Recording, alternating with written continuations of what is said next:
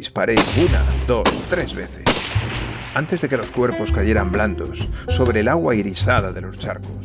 20% de daño en el esqueleto costal. Respondió el robot. Me gustan mucho las posibilidades que abre la autoedición, no solo a nivel creativo, sino también a nivel reivindicativo de los derechos laborales de los escritores.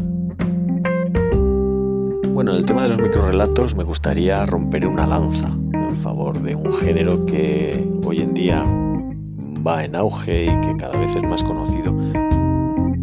La primera sangre había llegado sin avisar, como mi chamsa me dijo que ocurriría, porque tenía que ser eso. Todos los síntomas coincidían, incluso el dolor de vientre y la sensación de rigidez. Hola amigos, yo soy Fernando y te invito a escuchar Supernova Pod, tu primera revista de literatura de ciencia ficción en formato de podcast.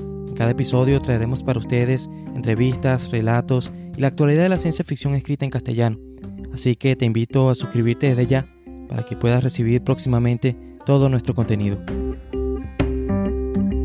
Supernova Pod, donde escuchas ciencia ficción.